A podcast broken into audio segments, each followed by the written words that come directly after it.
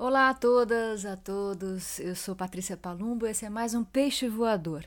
Nossa crônica da quarentena, do isolamento, do isolamento social, a crônica desses tempos malucos que estamos vivendo.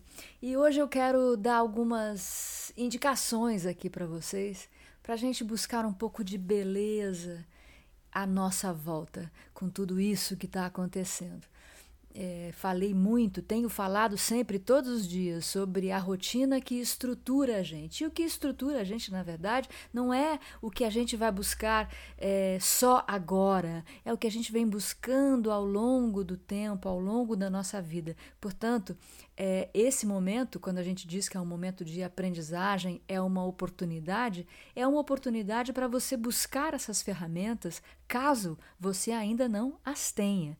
Caso você as tenha, lance mão.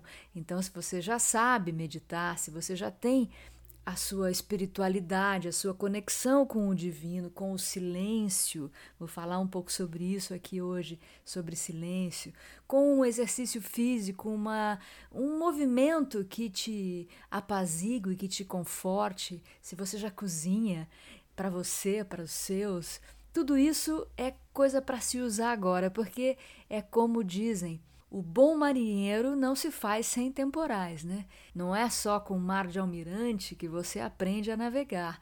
Você tem que tomar os capotes de vez em quando, virar o barco, aprender a desvirar, enfrentar uma tempestade, saber como diminuir a área vélica, isso se chama risar a vela. Tudo isso são ferramentas para a gente enfrentar as tempestades que podem vir. Essa tempestade que a gente está enfrentando agora é bem grande, é bem forte, é bem séria. Sigo dizendo, fique em casa, vamos ver o que, que o tempo nos, nos reserva, não é? Eu estava lendo um texto é, hoje de manhã, hoje bem cedo, logo depois da meditação. Minha rotina tem sido assim, vou contar para vocês. Acordo, a Cacau vai me acordar, porque está na hora dela descer, fazer xixi, aquela coisa toda. Desço com ela, a rua ainda está vazia. Aí dou a comida, sento para meditar. Faço minha oração matinal, meditação, faço a minha yoguinha, hoje eu fiz, quando eu não estou disposta eu não faço, mas hoje eu fiz. Depois vou preparar o café. Antes de preparar o café, hoje eu fui ler um texto que foi indicado pela jornalista Dania Reis, um artigo que saiu no Harvard Business Review. Está na internet. Esse desconforto que você está sentindo é luto. Esse é o nome do artigo escrito pelo Scott Berinato. Ele fez uma entrevista com um norte-americano especialista nessa história, nessa questão do luto, que é o David Kessler, que já escreveu vários artigos sobre isso. E uma coisa muito, muito interessante que eu li nesse artigo é sobre o sentimento, os sentimentos todos estão dentro da gente em movimento. É importante a gente acolher o sentimento que vem, porque ele vai passar assim. Se você não acolhe, se você nega o sentimento, ele se solidifica. Eu achei muito interessante isso no texto. De fato, se você prestar atenção nessa angústia, nessa dor, nessa vontade de chorar, o que a gente está vivendo é um luto, um luto muito louco, um luto mundial, um luto pelos outros, por pessoas que você não conhece, às vezes por pessoas próximas, mas um grande luto, um luto do que virá, um pequeno luto também pelas coisas que nós deixamos de fazer, pelas mudanças radicais que estamos vivendo, né? porque não nos, não nos vemos, não nos encontramos, não nos abraçamos. Tudo isso é luto em diferentes níveis. Então, esse artigo, se você encontrar para ler, Harvard Business Review, é muito interessante. O acolhimento é o que faz com que a gente consiga atravessar essa história toda é uma ferramenta muito poderosa. Mas olha só, eu quero falar também sobre beleza. Eu quero que a gente busque é, algumas saídas. A primeira coisa que eu vou recomendar para vocês é o Instagram da Mônica Salmazo.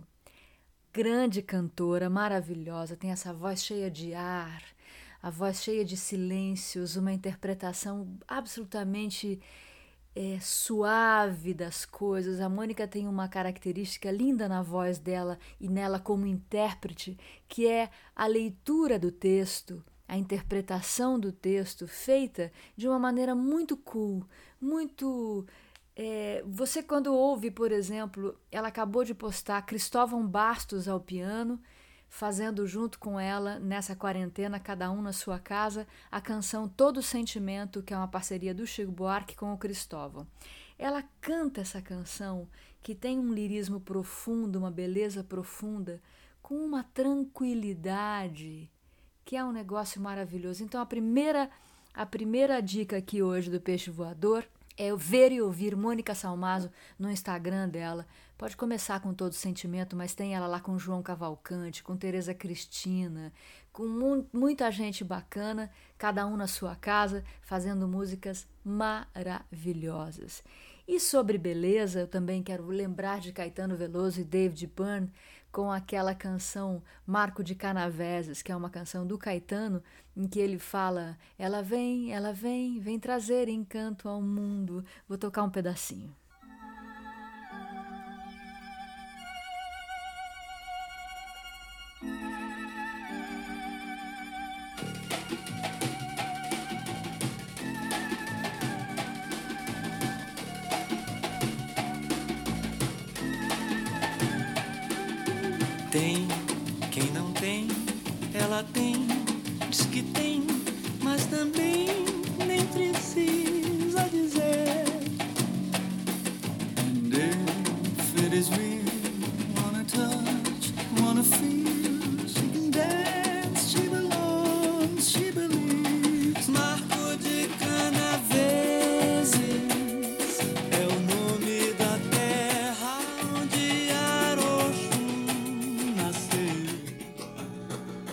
Lembram dessa canção? Foi gravada por David Byrne e Caetano Veloso no Red Hot em Lisbon, já tem algum tempo. E Caetano faz uma, uma linda homenagem aqui a Carmen Miranda e na sequência ele fala de uma travesti. É muito bacana porque tudo isso tem a ver com a transformação em busca da beleza.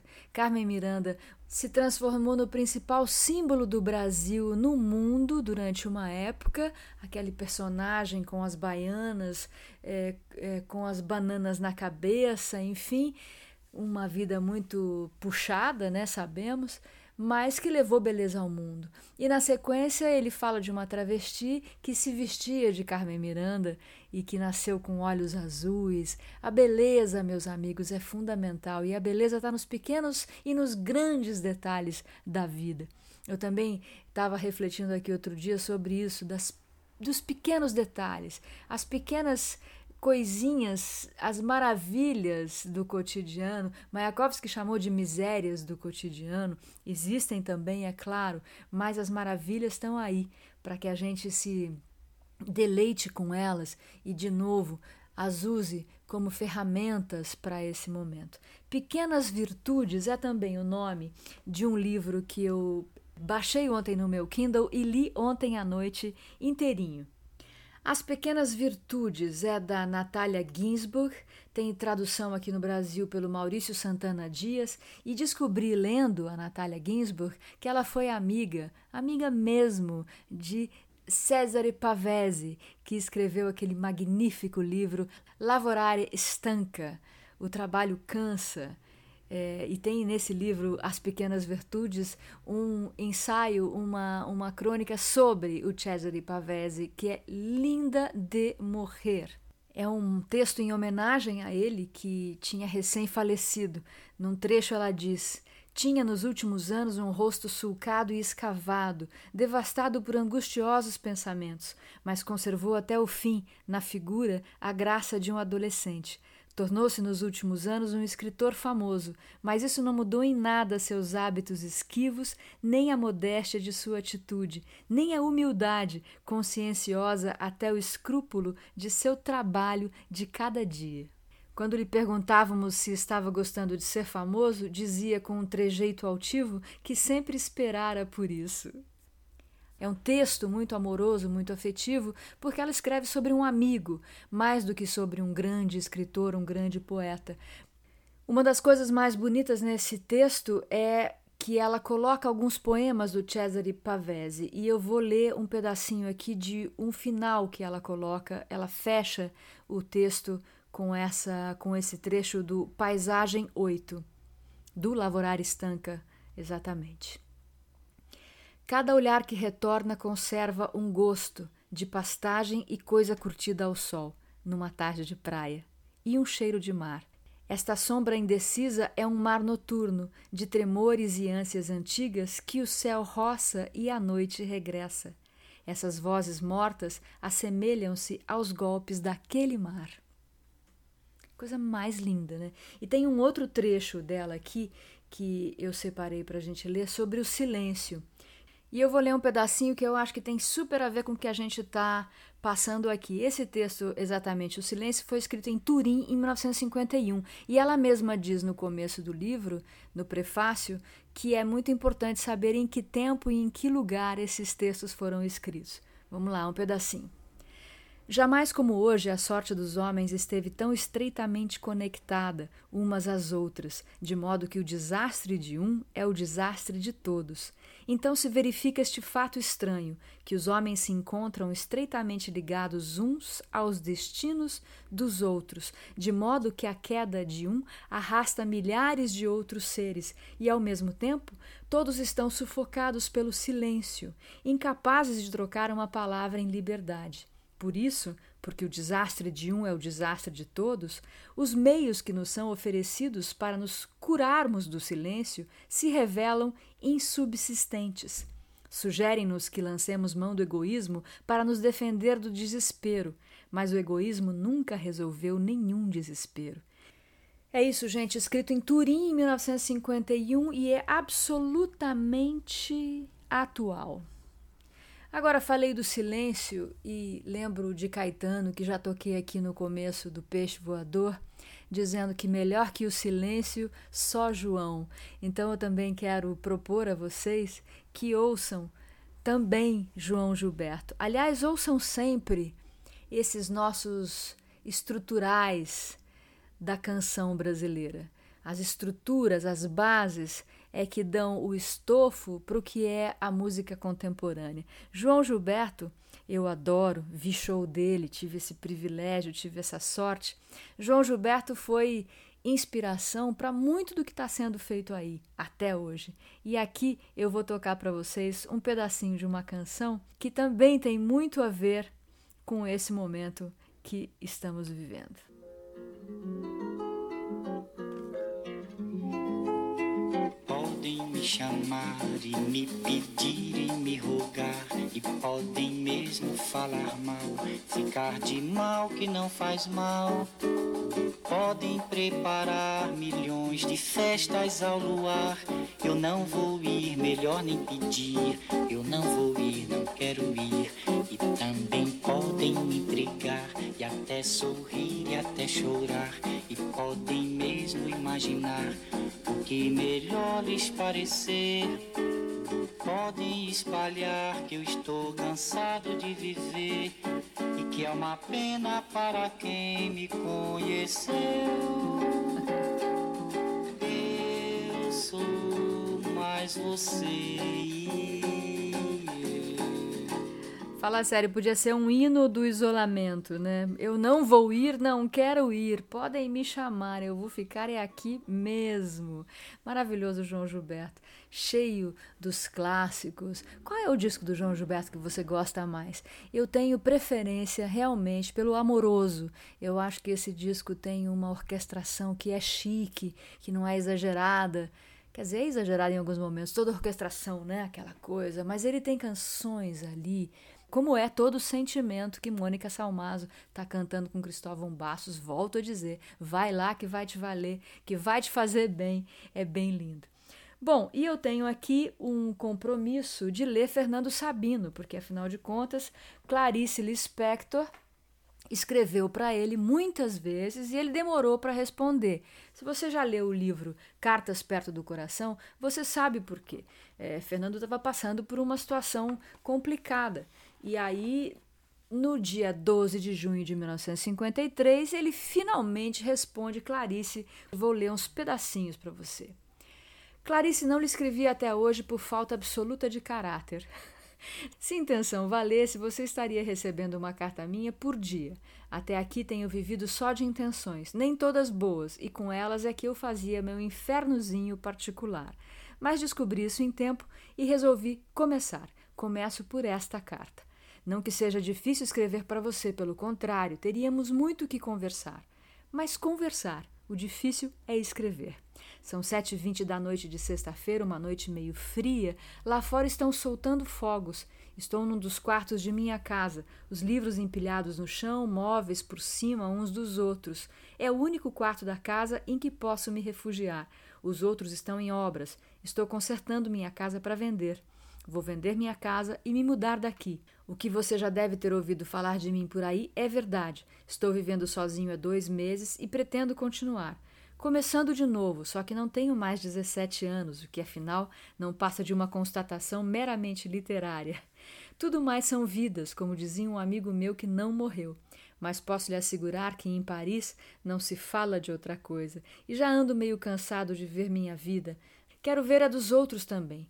Pensei em fazer uma viagem para descansar um pouco. Paulo e eu quase estouramos por aí. Era um jornal do Texas que convidava dois jornalistas brasileiros para conhecer os Estados Unidos com uma bolsa de quatro meses. Eu não posso ir, porque já estive aí. Paulo talvez vá. Antecipamos em conversa o prazer que teríamos em fazer uma surpresa com você. Sonhei com você esta noite, mas não te contei nada. Aqui no Brasil, propriamente dito, não há nada de novo. Briga jornalística de Carlos Lacerda com Samuel Weiner sobre o chamado escândalo da última hora. Aliás, acabo de ter uma ideia brilhante. Passarei a mandar para você uns recortes de jornais daqui. Isso me dispensa de ser noticioso. Depois escrevo mais contando coisas. Por hora vão só alguns recortes. Escreva para aqui mesmo, Comendador Martinelli 303, Leblon, pois quando me mudar, lhe mando meu novo endereço. Helena e as crianças estão morando com os pais dela, para o caso de eu ter sido muito eufemístico ou hermético ao lhe falar que nos separamos. Estou precisando receber uma carta e gostaria que fosse sua. Conte coisas, fale de seus planos, na sua falta de planos, fale mal de Washington, em seus filhos, dê notícias do Mauri, a quem envio um grande abraço. E outro para você, do Fernando. Bom, sobre escritores, sobre Fernando Sabino, maravilhoso, ainda uma última música aqui para vocês, que aliás está na playlist Peixe Voador no meu Spotify, que é Pate Palumbo. Eu fiz essa playlist para que vocês possam ir até lá e ouvir as canções inteiras, porque aqui eu não posso tocá-las inteiras. Vamos lá, eu coloquei Dulce Quental, fazendo uma homenagem, vejam vocês, a Fernando Sabino no disco Beleza Roubada.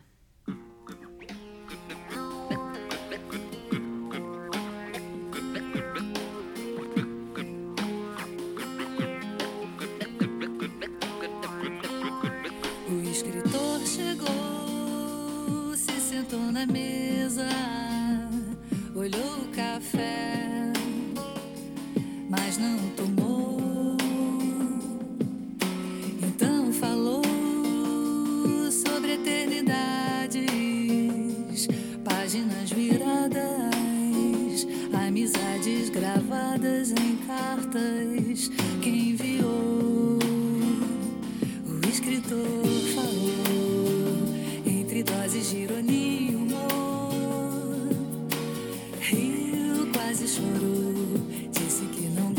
de sair,